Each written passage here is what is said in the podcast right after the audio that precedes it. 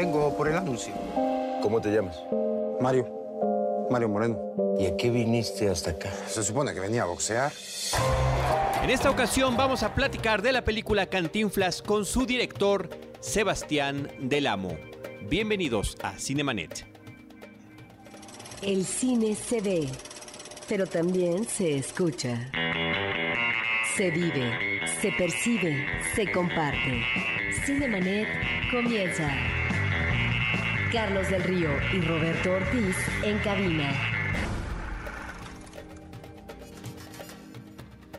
www.cinemanet.com.mx es nuestro portal, es un espacio dedicado al mundo cinematográfico. Yo soy Carlos del Río, les saludo y saludo a Roberto Ortiz. Carlos, con uh, el interés de escuchar a un director que ha hecho dos películas en los últimos tiempos que nos remiten a personajes importantes del cine, en principio a la dirección cinematográfica y en un segundo término a la actuación. Nos da muchísimo gusto poder recibir por segunda ocasión en los micrófonos de Cinemanet a Sebastián Del Amo, director de la película Cantinflas. Sebastián, bienvenido. Hola, ¿qué tal, Carlos? ¿Cómo estás? Bien, muchísimas gracias. Fíjate que, que con el gusto de recibirte de verdad, porque en estos nueve años que tenemos ya casi con el proyecto de Cinemanet, en este podcast donde la gente nos descarga y nos escucha y los episodios quedan allí. Una parte importante de nuestro trabajo eh, en esta trinchera de la cobertura cinematográfica ha sido la charla con los directores.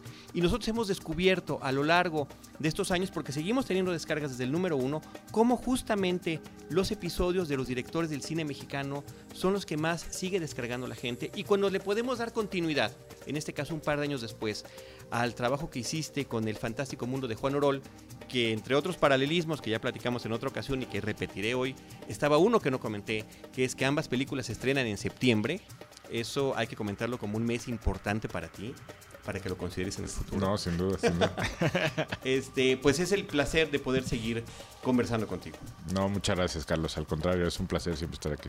Gracias. Además lo hacemos eh, una semana después del estreno de la película donde eh, 1.600 pantallas se convirtieron en más de 1.200.000 espectadores, en más de 60 millones de pesos en taquilla, eh, un mes en Estados Unidos, donde también le ha ido muy bien a la película. Bueno, tú dinos más de esto, que son datos Sí. importantes, los- lo que nos comentabas ahorita antes de entrar a la grabación. No, bueno, sin duda, el, el- el- el- el estreno en Estados Unidos fue espectacular, ¿no? El fin de semana de, de estreno, eh, eh, a pesar de ser un estreno limitado, eh, bueno, esto hay que entrecomillarlo, ¿no? Porque desde luego fue este limitado comparado con los estrenos americanos, que salen normalmente con 3.000 copias. Así es. Eh, pero fue un estreno muy importante para una película mexicana con 382 copias en Estados Unidos, pues lo- logramos tener eh, el mejor porcentaje de asistencia por pantalla de todo Estados Unidos, ¿no? Superando a Guardianes de la Galaxia, los Tortugas Ninja, estas, ¿no? Los blockbusters del momento.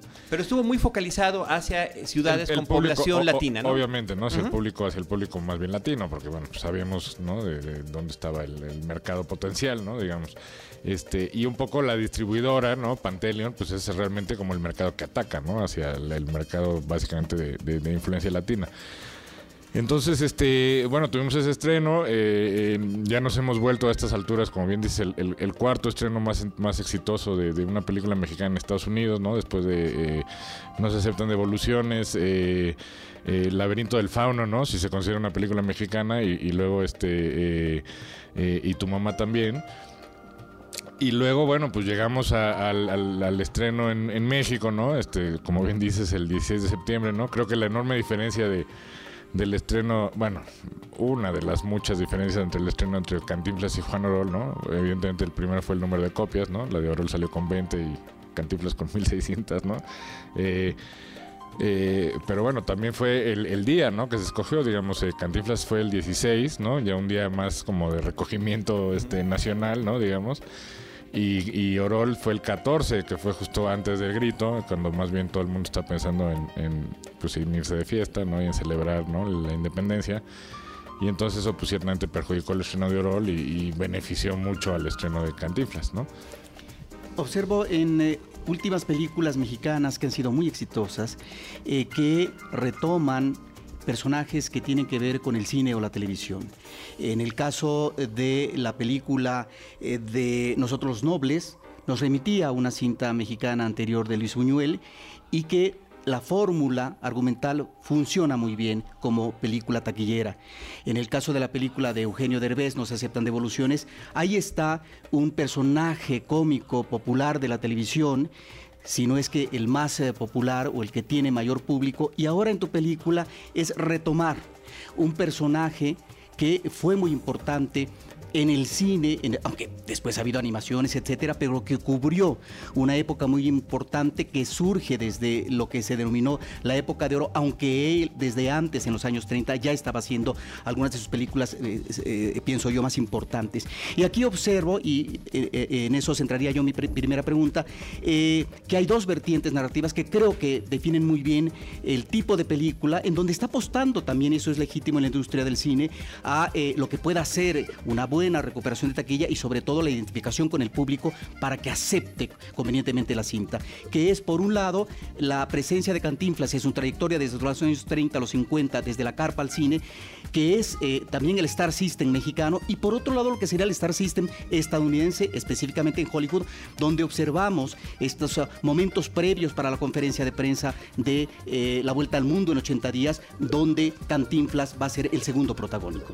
Sí, no, bueno, sin duda creo que digo, hay como, hay como varias partes de, tu pregunta. Sí, sin duda este... Eh, creo que es muy importante lo que le está sucediendo. Es un momento muy, muy interesante que está viviendo el cine mexicano, ¿no? Ciertamente hay un... Hay un eh, de un tiempo para acá hay un grupo de películas que, que, han encontrado una especie de reconciliación ¿no? del público mexicano con su cine o con el cine hecho en México. Este, eh, están habiendo unos grandes éxitos de taquilla, ¿no? Este, digamos, el año pasado eh, queda claro que fue el año de los récords, ¿no? Este, con los nobles y con los aceptan devoluciones, que aunque todo el mundo olvida que también hubieron tres películas más que superaron el millón de espectadores, ¿no? Eh, Eli, no sé, eh, no, sé si cortarme las venas o dejarme las largas, y el, último no lo recuerdo ahora mismo, pero bueno, fueron cinco películas.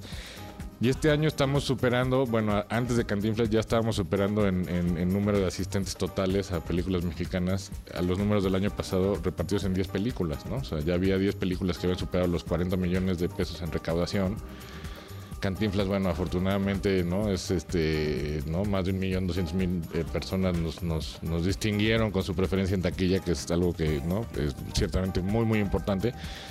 Y, luego todavía vienen todavía unos estrenos importantes, ¿no? O sea, este, eh, bueno, La dictadura perfecta se, se, anuncia como una película grande también, ¿no? Este, bueno, creo que Gloria lo acaban de, de, mandar al año que, que viene, pero, pero bueno, pues hay, hay, eh, eh, hay claramente un, ¿no? un momento que está viviendo el cine mexicano que, que pues vale la pena resaltar, ¿no? Es muy importante empezar a pensar ya en términos este, más bien industriales, ¿no? Este, dejar de pensar en el cine mexicano como una industria cultural a fondo perdido y empezar a pensar más en términos realmente este hacia adelante, ¿no? O sea, eh, eh, me parece increíble que, exista este este este eh, mecanismo, perdón, para, para financiar las películas que son los estímulos fiscales, que claramente ha aumentado la producción de manera exponencial desde que existen pero pues al mismo tiempo ha destruido el capital de riesgo en el cine mexicano, ¿no? Entonces, bueno, en ese sentido, pues era muy importante para esta película, uno de los retos que me pareció muy atractivo también es que fuera una película de capital de riesgo, eh, sin ningún tipo de dinero público, ¿no? Sin ningún fondo estatal, sin ningún este, ¿no? estímulo fiscal.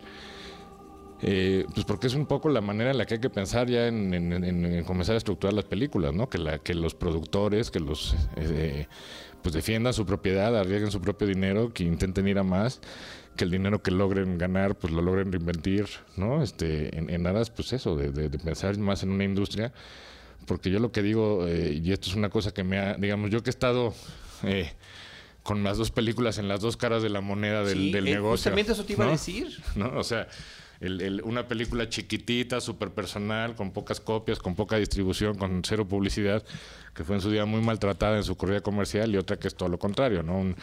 Que es un, maquinón este publicitario detrás, ¿no? Con una salida este, así avasalladora, perdón. Este, entonces, bueno, ciertamente eh, eh, creo que el, digo, me queda claro que no es, vamos, la realidad del cine mexicano no es ni una cosa ni la otra, es más bien un punto medio, ¿no? Hay que intentar encontrar ese punto medio, ¿no? Y encontrar ese punto de equilibrio en el que sea negocio, en el que sí este, se, se apele al público, que tengan... Y entonces cuando logremos y a lo que hay que aspirar, perdón, es ya no al 10% de cuota de pantalla en, el- en- en las, en las pantallas mexicanas, sino al 30% de, de cuota de pantalla que nos permite el TLC en Estados Unidos, ¿no? O sea, y eso lo eso es, tenemos todo para conseguirlo. O sea, ciertamente es es este México es el quinto mercado mundial, ¿no? De, de consumidores de cine, este 120 millones de espectadores eh, ¿no? consumen cine en México. Este sencillamente si lográramos, si, lo- el, si el cine mexicano logra penetrar a su mercado interno, por, por contradictorio que esto suene, pues no solo va a ser autosustentable, sino que va a ser un gran negocio y va a ser una, gran, una de las industrias pujantes de ese país, como ya lo ha sido. Y luego, bueno, pues a partir de ahí las posibilidades de crecimiento hacia el norte y hacia el sur son tremendas, es todas, ¿no? O sea, son millones de personas y millones de espectadores potenciales. Entonces tenemos realmente todo ¿no? Un gran mercado, un gran talento. No es casualidad que los Cuarones y los González Iñárritu y los este Rodrigo Prietos y los Emanuel López que estén ganando los premios que estén ganando, ¿no? Y que estén en las grandes Y ligas. que estén en las grandes ligas, pues porque hay mucho talento en este país, ¿no? O sea, hay mucho talento, hay una gran infra- hay una industria sólida, hay una gran infraestructura y tenemos todo realmente para recuperar y volvernos eh, pues eso, la industria predominante cinematográfica en todo el mundo de habla hispana, ¿no? Porque bueno, pues la española está muy de capa caída, la argentina pues no, un poco también, en fin, ahí está, ¿no? Entonces, pues hay que levantar la mano, ¿no? Y, y hay que pensar en esos términos más, más industriales, ¿no? Sí, me llama mucho la atención esto que estás comentando, porque efectivamente en un par de años has podido ver, como tú dices, las dos caras de la moneda. Eh, a esto habría que sumar el hecho de que si bien no salió con tantas copias, no fue bien tratada por, en ese momento por, el público, sí fue una película que tuvo su impacto en nuestra eh, Academia de Artes y Ciencias Cinematográficas, donde fue reconocida con varios Arieles, donde Roberto Sosa tuvo un reconocimiento por su trabajo, donde el fotógrafo Carlos Hidalgo también lo tuvo, y que además, según escuché en otra entrevista que tenías en estas semanas que has tenido incansable de estar yendo pues a muchísimos medios, a todos diría yo, ¿no? Este, prensa, televisión, radio, podcast como estás en Así este es. momento, que eh, la oferta para dirigir Cantinflas surge justamente eh, a partir de una de las entrevistas que hacías en la promoción de la película de El Fantástico Mundo de Juan. Así es, sí, totalmente cierto. Yo me encontraba promocionando Juan Orol, ¿no? Este, y di una entrevista para un portal de internet, ¿no? Precisamente, ¿no? Y este y, y es- esa entrevista justo la vieron mis productores que andaban buscando director. Honestamente no sé qué dije que les hizo algún sentido, ¿no? Este eh, me, llamaron nada menos que para ofrecerme cantinflas, ¿no? Este, me mandaron el guion, lo leí, platicamos, les pareció sensato lo que les decía para ese momento no habían visto mi película, ¿no? Entonces dije, bueno, ¿no? ¿Ya la vieron? No, pues la verdad no, se las mandé. Digo, pues empezamos por ahí, ¿no? Se las mandé y este y eso fue lo que los, los decidió, ¿no? Entonces, sí, no, en ese sentido, te digo, muy bien. Perdón, pero bueno, o sea, la realidad es que Orol, a pesar de que, digamos, eh, eh, eh, bueno, pues sí fue una película que ganó tres Arieles, dos Diosas de Plata, ¿no? Un dos reconocimientos en España, mejor actor y mejor director. Este, en, en las- la Asociación de Cronistas de Espectáculos de Nueva York nos dio también premio a mejor actor y mejor película.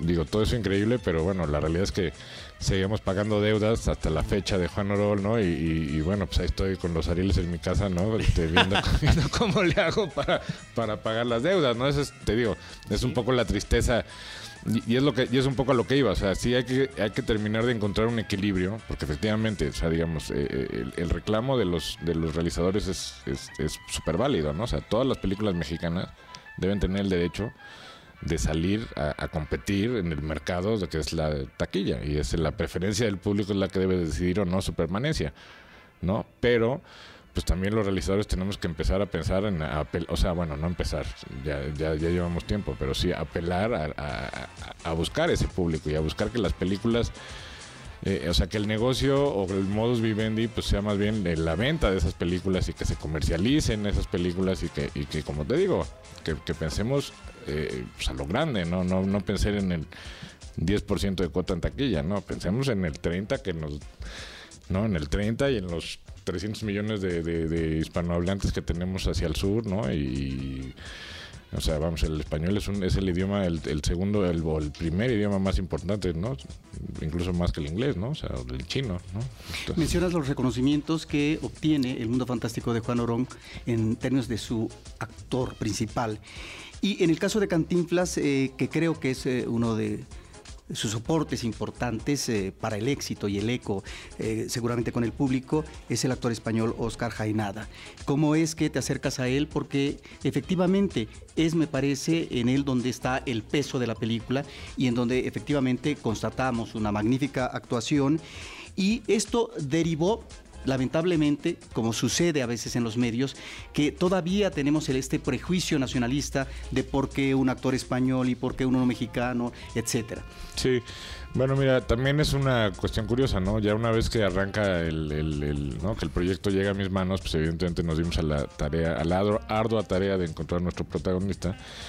Eh, empezamos a hacer, evidentemente, a buscar en casa, ¿no? Y le estábamos haciendo, le hicimos casting como a ocho actores mexicanos. Eh, incluso sé que los productores, ellos por su cuenta, le hicieron un ofrecimiento a un actor muy famoso, ¿no? Y, y muy popular, ¿no? Este mexicano que no, que no quiso, no nos interesó o se intimidó, no sé, honestamente.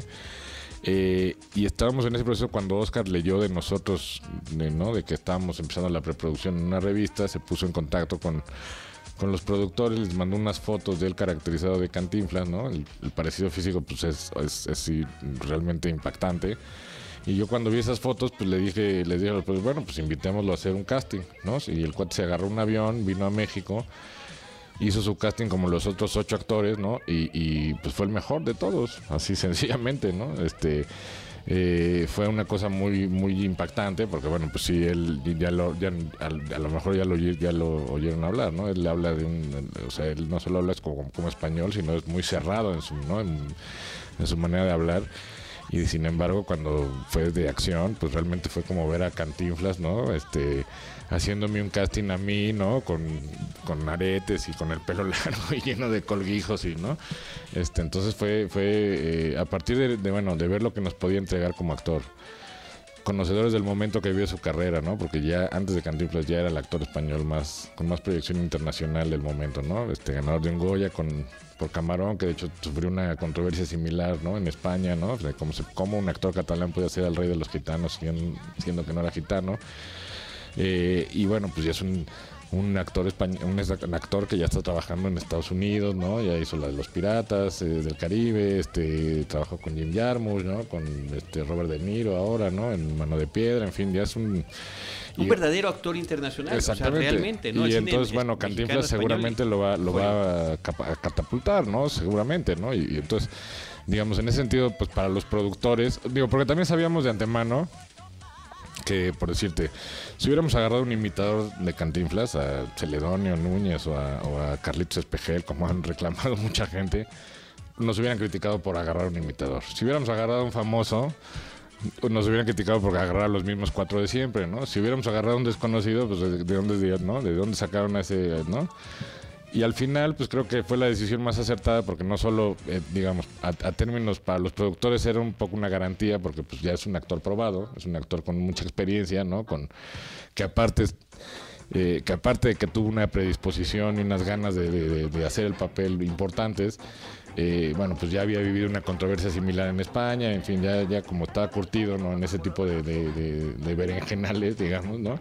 Y este, y por otro lado, bueno, pues este, eh, eh, pues también era una cara fresca, ¿no? Que también era importante, digamos, que a la hora de estar viendo la película, pues no pensaron en el actor que está interpretando a Cantinflas, sino viera a Cantinflas, ¿no?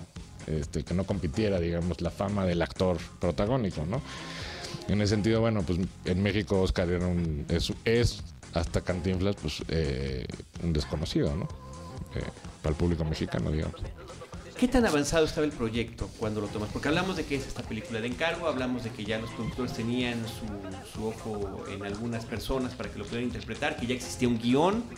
¿Y qué tanto metes tú de tu parte? Y regreso yo también en esta misma pregunta a este paralelismo con el fantástico mundo de Juan Orol. Insistiré yo, ya lo había dicho a lo largo de este programa. Porque estamos hablando de dos personajes importantes de la industria eh, cinematográfica nacional, de la historia del cine, uno como director, uno como actor, evidentemente uno es más conocido y reconocido por los demás, donde no importaba si había el parecido físico en el caso de Roberto Sosa, pero que sus historias también aparecen similares, donde en sus biografías encontramos que son biografías idealizadas, yo sí lo quiero pensar, así lo quiero interpretar en ambos casos. No, no son documentales, ni son películas completas sobre su vida, ni son reflejos eh, tal cual. ¿no? Entonces eh, vemos que estos dos, en la búsqueda de su profesión, también fueron toreros y también quisieron ser boxeadores.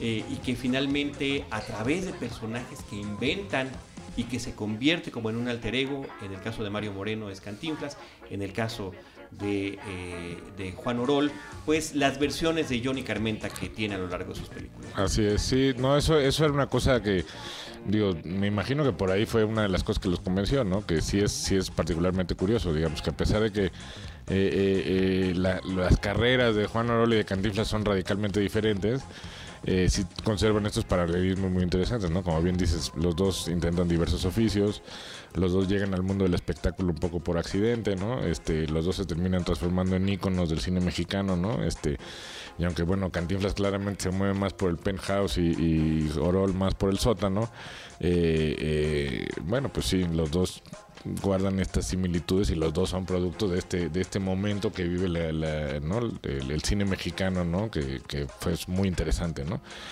Este, entonces, este, eh, bueno, pues sí, eh, seguramente eso fue, te digo, lo que los, lo que los decantó a los productores, ¿no? En, en- en- escogerme, ¿no? Como, como para llevar a cabo el proyecto. Eh, que sí, digo, llega a mí ya con un guion, con un guion hecho, ¿no? Este, por lo que me cuenta eh, Tijerina, que es el, guionista de Monterrey, que, sobre el que recayó, digamos, la investigación histórica. Eh, pues una de sus primeras versiones sí ocupaba ¿no? una parte bastante más grande de la época, ¿no? De, era desde la niñez hasta la muerte de Mario.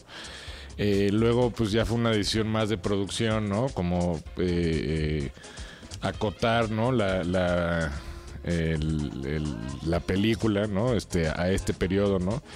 Que a mí, bueno, en lo personal me pareció interesante porque, porque bueno, por un lado me pareció simpática, ¿no? Que, que la, que la anécdota, digamos, como la que, o la excusa para contar la historia de Mario fuera esta anécdota de, este productor absolutamente enloquecido que llega a Hollywood queriendo hacer la vuelta al mundo en 80 días y que quiere meter a 45 actores, ¿no? De primerísimo nivel que le trabajen gratis y no sé cuánto. Y que tiene que ir a México a, a intentar fichar a Mario Moreno sin saber realmente quién es, ¿no? Y en el camino pues es la excusa para contar la historia de Mario, ¿no? De cómo empieza, este, cómo, cómo llega a las carpas por accidente, después de tratar diferentes oficios, cómo descubre ahí su capacidad de improvisación, se inventa para el personaje Cantinflas que lo catapulta a la fama, no llega al cine, que lo hace estrella internacional y a partir de ahí, bueno, pues se vuelve a cruzar con La Vuelta al Mundo 80 días, que finalmente, aunque no es la mejor película de la filmografía de Mario, pues sí es la película que le da esta, esta- este ya nivel de estrella mundial, ¿no? Ya era una estrella internacional en el mundo de habla hispana, pero pues ya esto es lo que le da este estatus de, de- de estrella internacional, ¿no? De, o mundial. Interpretando a un personaje que originalmente era francés. Que era francés, ¿no? Exact- exactamente. Pero bueno, pues justo el periodo, digamos, de la filmografía que estábamos tratando, pues era el periodo, eh, pues digamos, de las películas en blanco y negro, que es justo el periodo en el que, ¿no? Las tres tres o cuatro primeras películas se va como formando el, el personaje de Mario, ¿no? Este, de hecho, si lo analizas, ¿no? En este, No te engañes corazón, pues de hecho sale el disfrazado casi casi de Charlie Chaplin, ¿no? Este, y luego, ¿no? Este se va como mutando hasta ya encontrar al a, eh, a ya terminar de definir al peladito, que es el, ¿no? el, personaje que ya todos tenemos incrustados en nuestra memoria colectiva, ¿no? Y que luego, bueno, pues es el que lo pone a Mario en el lugar que, le- corresponde en la historia, eh, ¿no? Y, y es justo este momento. eh, porque bueno, pues la Vuelta al Mundo en 80 días es en el fondo la primer película a color de la filmografía de, Mario Moreno, ¿no? A partir de ahí pues ya hay una mutación del personaje, este, incluso la persona, ¿no? Entonces, este, que ya a mí pues ciertamente me parecía menos atractivo, ¿no? Carlos eh, mencionó hace un momento que esta es una película de ficción, por lo tanto no podemos esperar ni mucho menos eh, un retrato, eh, un manejo realista de Mario Moreno tal cual fue, pero sin embargo encontramos eh, una serie de viñetas, diría yo, con respecto al personaje, situaciones y el entorno que está viviendo en ese momento. Y sobre eso te quisiera preguntar si esa fue la intención, porque están ahí sugeridas, nada más no se abordan de una manera sustancial, porque parece ser que no es la intención, cuestiones que tienen que ver con el egocentrismo de Mario Moreno, con este afán materialista, ¿no? Cuando hay un momento de crisis con su esposa, de si él se ha alejado de ese público que es el pueblo al que se debe, etcétera, o también algunas cosas que tienen que ver con sus devaneos, eh, con una chica u otra, etcétera, ahí están sugeridas, ¿no? Así es. ¿Así es la intención? Sí, di- digo, definitivamente una de las, digo, esa era una de las condicionantes, digamos, del, del- del proyecto, ¿no? O sea, todo el, eh, eh, eh, digamos, la intención de, de inicio era eh, intentar basar el éxito de la película no en, el, en, en los aspectos escabrosos, oscuros o controversiales o hasta escandalosos de la vida de Mario, eh, sino en realmente digo porque al final del día pues son los que menos valen o sea es lo que menos vale la pena contar de su historia. O sea el- el- al final eh, digo eh, eh, eh, vamos la vida que, llevó este este hombre no de pasar de ser un peladito de la Santa María la Redonda a terminar codeándose con las altas esferas ya no de- del poder ya no solo en México sino en el mundo pues es en sí mismo un viaje increíble, ¿no? Entonces, este, y, habla de un personaje realmente pues, súper exitoso, ¿no? Súper querido, ¿no? Súper popular. Entonces, este, eh, digamos, que claramente tuvo claros oscuros, claramente tuvo vicios, tuvo virtudes, ¿no? Este, como todos, ¿no? Las tenemos. Pero centrarse eh, o intentar centrarse en eso, en eso, pues es finalmente un poco, eh, bueno, pues quitarle mérito, ¿no? Al, al- personaje, ¿no? Sí es un poco, yo, yo entiendo que es, pues sí, eh, mitificar un poco más al mito, pero bueno, pues es un poco también la condición que venía desde el, del proyecto, ¿no? Este, como bien dices, eh, fue una intención, ¿no? De, digo, porque, porque es público, porque todo el mundo conocemos, ¿no? De las, de los, los, los, este, tropiezos y las diferentes este, situaciones que tuvo Mario en su vida. Y, y- bueno, pues había así que sugerirlas, ¿no? No- A mí no, honestamente no me parecía como fundamental este eh, profundizar en ello, ¿no? Este también desde un principio me quedaba, nos quedaba muy claros a todos en la producción que bueno, pues al ser un personaje tan, tan querido, ¿no? Este, que al final del día todo el mundo lo hace suyo y todo tiene una, todo el mundo tiene una visión y una historia, incluso una historia personal de que no, mi abuelito y no sé qué, y yo no, ¿no? Este, entonces bueno, eh, eh, pues iba a ser como complicado y un personaje que también tuvo como tantísimas facetas iba a ser complicado pues intentar eh, satisfacer a todo el mundo, ¿no? Todo el mundo un poco la crítica que recibe la película es eso, ¿no? De que no, tenían que haber puesto tal cosa, tenían que haber puesto tal otra, o si es que no contaron no sé qué y no sé cuánto. Pero pues bueno, no, era la intención. O sea, la intención fue, pues sí, hacer, hacer un, repaso, ¿no? De, esta, de este momento maravilloso de la, de la vida de México, de la vida del espectáculo, de la época del cine mexicano, del, del Hollywood glamoroso de los años 50, de la mano de este personaje que es pues el actor más importante que ha dado este país, ¿no? Y que es un personaje querido y que hasta el día de hoy es uno de los principales embajadores de la cultura mexicana en el mundo, ¿no? Porque si uno va a España, va a Argentina, pues, eh, ¿no? Y lo imitan los argentinos, pues en realidad están imitando a Cantinflas, ¿no? no Hasta el término está en, ¿No? el, eh, en la Real Academia. ¿no? Así es.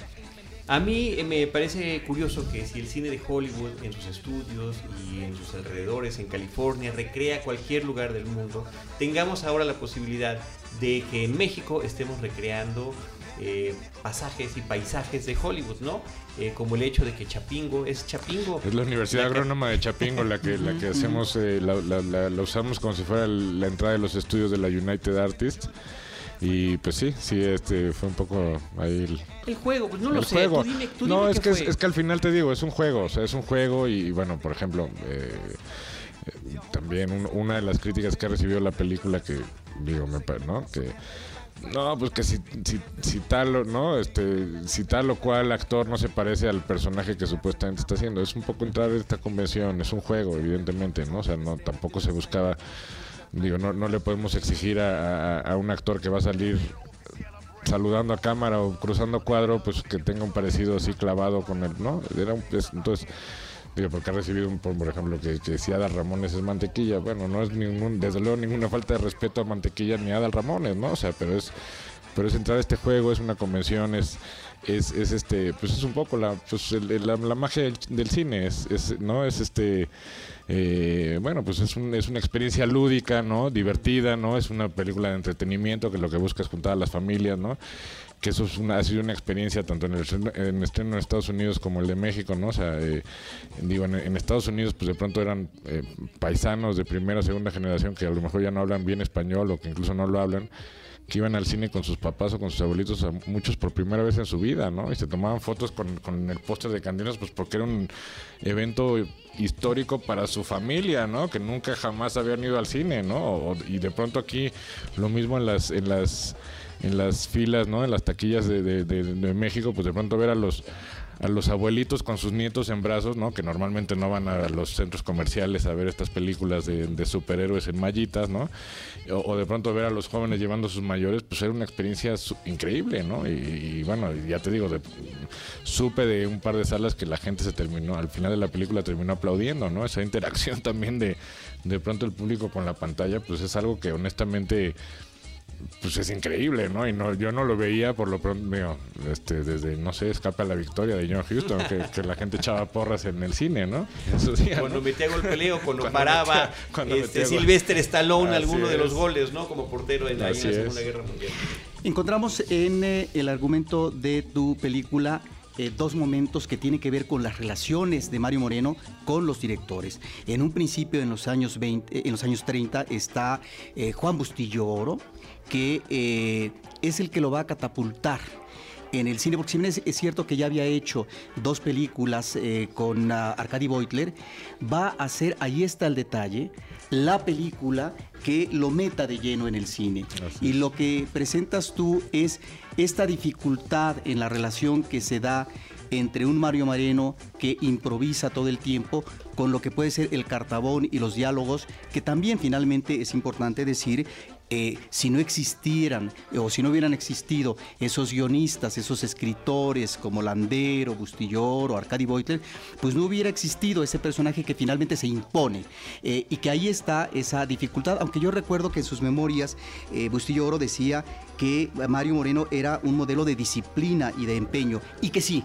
cuando se salía de situación, bueno, inmediatamente trataba de ponerlo donde debía de estar. Por un lado está esa parte del inicio de su carrera cinematográfica donde él va a volverse realmente una, eh, un actor muy popular, muy querido por el cine nacional, muy eh, cobijado, decir, ya había triunfado en las carpas, en el teatro, pero ahora va a estar en el cine. Y por otro lado, lo que va a ser ya el cantinflas que finalmente se impone en el cine y que va a tener un cineasta no propiamente talentoso, creativo y demás, Agustín P. Sino que va a ser el director a su medida, en donde, y además hay una escena, me parece que eh, muy capciosa en ese sentido, donde Cantinflas determina a dónde va la cámara. En ese sentido, vamos a saber eh, lo que va a hacer Cantinflas con posterioridad, que no se compara con el primer Cantinflas, pero que sobre eso, eh, ni mucho menos, la película eh, trata. Sí, bueno, mira, también, digo, al- al- algunos puristas sí han, criticado, ¿no? De que no es históricamente correcto, ¿no? La relación que tenía este Bustillo Oro, este, ¿no? Pero bueno, pues evidentemente, pues es un poco otra vez, es entrar a esta, a esta ficción, ¿no? Yo, yo, vamos, me queda claro que, que Bustillo fue el que catapulta a Cantinflas, ¿no? Con, con, con este detalle. Digo, también recuerdo que en, su, en sus memorias Bustillo también decía que él, la primera vez que conoció a Cantinflas, pues decía que era un cómico de, ¿no? De, Un de- bufón. Un bufón Más y un cómico de, de- de medio pelo y que nunca iba, nunca iba- iba a triunfar. Entonces, digamos, esa anécdota pues fue la que un poco yo agarré como para crear que, ¿no? Eh, Este cierto antagonismo en la que está completamente ficcionado, ¿no? No quiero, ¿no? Y un poco lo que quería demostrar con ese par de escenas que, que a las que haces mención en la película, ¿no? La que sale, bueno, este eh, eh, Bustilloro, que lo interpreta Eugenio Batilotti, y luego el que interpreta Lalo España, ¿no? Eh, eh, que, que es, bueno, es realmente un poco la, la revolución que representa Cantinflas, o el personaje de Cantinflas, o la comedia de Mario, como se quiera ver, para el momento de el, el momento de cómo de, co- de- no solo del cine mexicano sino de cómo se actuaba en ese en esa época no o sea digamos en, en- en- justo en el en el eh, digamos en la época preindustrial del cine mexicano cuando se está apenas no Eh, está entrando el sonido y demás pues bueno evidentemente toda la toda la gente con experiencia que venía del cine del cine sonoro pues tenía esta manera de- no al cine silente perdón tenía esta manera de actuar un tanto tiesa, un tanto cartonada. Por el teatro ¿no? también. Por el teatro, muy teatralizada, efectivamente. Y luego, bueno, pues digamos, cuando empieza ya un poco más adelante eh, la formación académica de los actores, ¿no? Eh, digo, porque bueno, los- los- todos los ¿no? Eh, digo, eh, todos los cómicos, digamos, que alimentan la época de oro del cine mexicano, en el fondo son todos cómicos de carpa, ¿no? En su gran mayoría. Y este luego cuando se empieza, digamos, ya a, a, a- a- a- tener un acercamiento más académico hacia la actuación, pues el gran maestro en la, de la actuación en México pues es Sekizano en esa época, ¿no? Que por más que trae el método Stanislavski, pues al ser japonés y tener esta traducción del buto y eso, pues también hace unas produce unas, unas actuaciones un tanto tiesas, ¿no? Entonces digo, en el fondo Cantinflas creo que la gran, la gran innovación que tuvo su comedia fue precisamente esa, ¿no? La, la capacidad de, de, de- de- improvisar, que luego, bueno, ciertamente ya ha sido un poco eh, abusada, ¿no? En la televisión, porque Cantinflas fue el primero de tú ponme la cámara y, ¿no? déjala correr, pues, ¿no? O sea, yo me, ¿no? Y yo me echo encima, pues, toda la comedia, la película.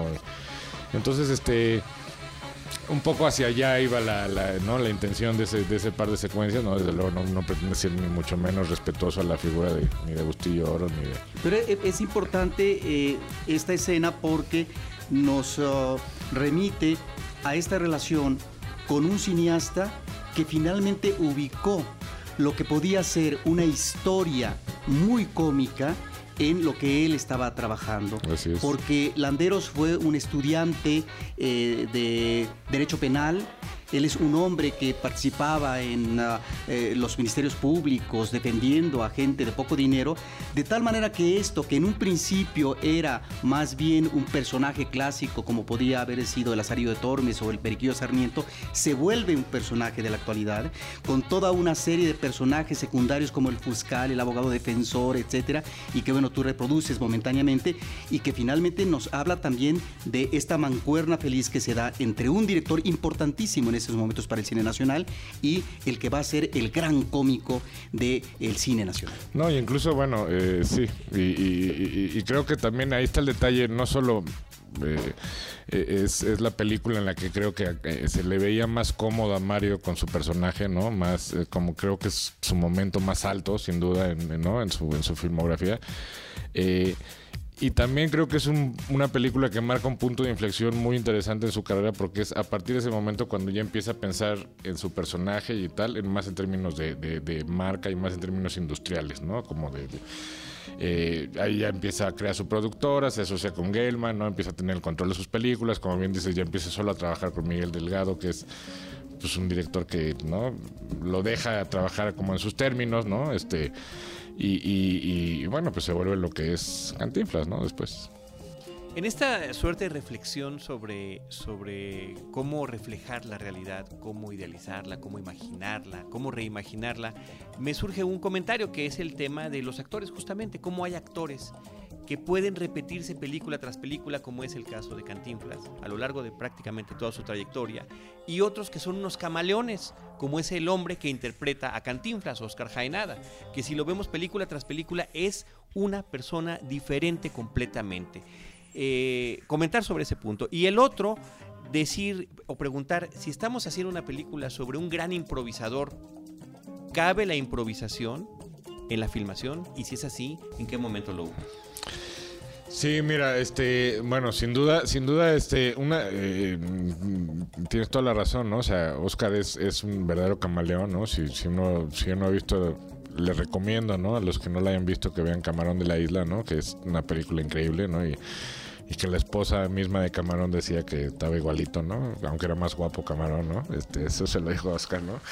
Y aquí en Cantinflas pues es un poco lo mismo, ¿no? O sea, de hecho la, la primera vez que llegó este Mario Ivanova al set, ¿no? Eh, Y, le pusimos una escena, él mismo nos dijo, pero ¿para qué, ¿para qué doblan la voz de mi papá? No, pues es que es Oscar. y se quedó frío, ¿no? De que cómo es posible, no puedo creer que sea Oscar, ¿no? Entonces, sí es un camaleón. Pero luego, eh, digo, en el caso concreto de Cantinflas, pues eso, eso fue una cosa que precisamente quisimos investigar, ¿no? Una... eh, y es un fenómeno curioso que pasa particularmente en México, ¿no? De que eh, de pronto ciertos actores solo puedan interpretar un personaje prácticamente toda su vida, ¿no? Este, y eso le llamó mucho la atención a Oscar viniendo de fuera, ¿no? Este, que, que, que así sucediera, porque bueno, pues él como bien dice, siendo tan camaleónico, pues él mismo no puede soportar meter, o sea, como se mete tan a, tan a fondo en la piel de sus personajes, cuando cuando llega el momento de, de quitárselos de encima, se los quita y Adiós. ¿no? y adiós y ya no quiere saber nada de él, ¿no? Entonces de pronto le llamaba poderosamente la atención pues qué, qué, qué tipo de relación tuvo que haber tenido Mario con, con un personaje por más de 60 años, ¿no? Y, y, y, un- y esta, y esta, porque al, al mismo tiempo que es un personaje que claramente le dio todo, pues le debe haber quitado mucho en lo, en lo personal, ¿no? Y también con Ilse lo, lo- lo- lo trabajamos eso, ¿no? Pues que al final la relación de, de, de Valentina con, con Mario, pues era más un triángulo amoroso, más que una relación de pareja, ¿no? Este, eh, y eso es un fenómeno que se repite mucho en, en México, o sea, digamos, ¿cuál será la relación de Javier López con Chabelo, ¿no? O cuál será la relación de, de Germán Valdés con Tintán, ¿no? De hecho, cuando, cuando quiso quitarse a Tintán y hizo a Chanoc, pues fue un poco un desastre, ¿no? Y eso creo que no todo el mundo está de acuerdo, ¿no? Este, en fin. Y se repite constantemente, ¿no? O sea, el Comanche, el Chatanuga, este, el Caballo Rojas, en fin, no bueno, sé. son- pero también en el cine internacional, o sea, Charles Chaplin también es Charlotte, ¿no? Sí, bueno, pero luego al final de su carrera logró un poco ahí, ¿no? Zafarse, trascenderlo no, y tal, entiendo, pero, bueno, sí, pero, sí. es un estilo también, ¿no? Pero- no digo que es bueno o malo, No, simplemente no, sin duda. son vertientes. Ajá, sin duda. Digo, a lo mejor se daba antes más, ¿no? En, en- como bien dices, en, en, en- en Estados Unidos, pues sí, digo, este, Harold Lloyd pues siempre hizo como el mismo personaje, Groucho Marx siempre el mismo y tal. Este, pero en México pasa particularmente muy seguido, pues, ¿no? Entonces sí es una cosa que a él, viniendo de España, pues le, le, le llamó particularmente la atención. Y pues quisimos explorar eso, ¿no? Porque, porque ciertamente, pues creo que era pues interesante, ¿no? Como, como más para él siendo un actor, haciendo, personificando un actor, ¿no?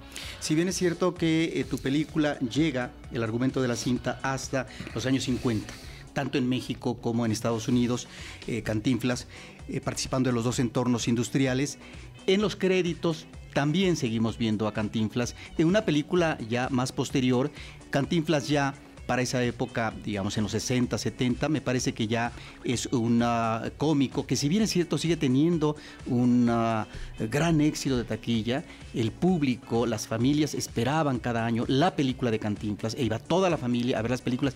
Ya no es el mismo Cantinflas eh, como personaje que encontramos en los años 30 o principios de los 40.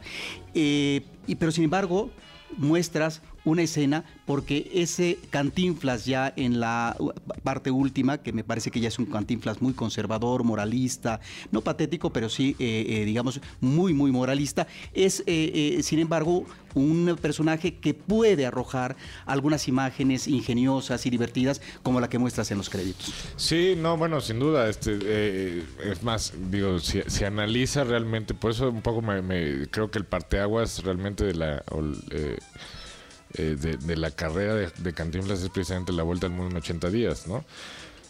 Sin ser otra vez, como digo, la, la mejor película de su filmografía, pero es, por un lado es el momento en el que Cantinflas, o Mario Moreno más bien, eh, ve la posibilidad de internacionalizarse, ¿no? Al ser, estar nominados cinco, a cinco Oscars la película, él ganar el Globo de Oro, pues evidentemente él piensa ya este, como en, en volverse una estrella ¿no? Este mundial, en entrar a Hollywood, ¿no? Lo intenta con Pepe un par de años después, que luego ¿no? él mismo reconoce que fue uno de los grandes tropiezos de su carrera. Pero cuando regresa a México y empieza a filmar sobre todo las películas a colores, si tú analizas, si tú analizas, este su personaje tiene una mutación. O sea, ya deja de ser Cantinflas, el personaje que sale en sus películas. O sea, las películas son Mario Moreno Cantinflas presenta al barrendero, al profesor, al, ¿no? Pero el personaje, por ejemplo, el padre, el padrecito, pues es, de hecho se llama Padre Sebastián, ¿no? Este, o, no, ya no es Cantinflas su personaje, como eran las películas, como en, en Águila Sol, por ejemplo, que él sale, o sea, el actor es Mario Moreno y su personaje es Cantinflas, ¿no? En las posteriores ya es Mario Moreno Cantinflas, la marca, presenta a Mario Moreno cantinfleando, pues, ¿no? No es cantinflas propiamente, sí me explico, es un pequeño matiz, pero creo que dice mucho de la transformación que sufre, que ya empieza, como te como decía, a pensar eh, su- en su carrera más en términos de marca, ¿no? Y, y- y bueno, digo, con todo, yo, yo, a mí me alcanzó a ver, yo alcancé a ver todavía las, el Patrullero 777 en el cine, ¿no? En- en- El barrendero. y, y la del barrendero, sí, ¿no? Este todavía las alcancé a ver en el cine, ¿no? En los cines de, la compañía operadora de teatro, ¿no? Este, ya desaparecidos, ¿no? Este, pero, pero que digo, a mí sin duda, pues digo, al ver estas, ¿no? Esas películas, pues me traen, pero bueno, ya después me traen algunos recuerdos de infancia, ¿no? Pero como te digo, ya al revisar Cantinflas, pues sin duda creo que las, la mejor, la parte más afortunada de su carrera es la primera, ¿no? Eh, regreso a la pregunta. ¿Hubo, ¿Hubo improvisación? ¿Pudo haber improvisación? Ah, sí, no, bueno, sí. eh, mira, con, con el, el tema con Oscar, pues sí, digo, como eh, él, él es muy, eh, está muy apegado al texto, porque, porque, bueno, pues no, al ser de otro, de otro, con otro acento, evidentemente no se sentía tan cómodo como para, para improvisar, ¿no? De hecho, siempre que le, siempre que le preguntaban, a ver, cantinflé un poco, él se negó en rotundo, porque, pues bueno, tampoco, ¿no? Tampoco estaba para eso, pero... ¿En las entrevistas? En las entrevistas, ¿no? Sí. Pero este, pero eh, eh, pero bueno, sí, la- un poco la idea es que sí pareciera que estuviera improvisando, ¿no? O sea, sí, sí, como en hacer ese doble, doble eh, esfuerzo, ¿no? Doble trabajo, digamos, ¿no? De, de sí estar a partir de un texto que de pronto pareciera que, que estaba improvisándose y bueno, pues ahí creo que más o menos lo logramos, ¿no? Muy bien. Eh, con respecto a esta playa de, de actores mexicanos que van a asumir personajes importantes de la industria en México o en Hollywood, te quiero preguntar si la idea era que aparecieran de manera fugaz momentáneamente como presencias irónicas propias de un entorno y de una industria exitosa.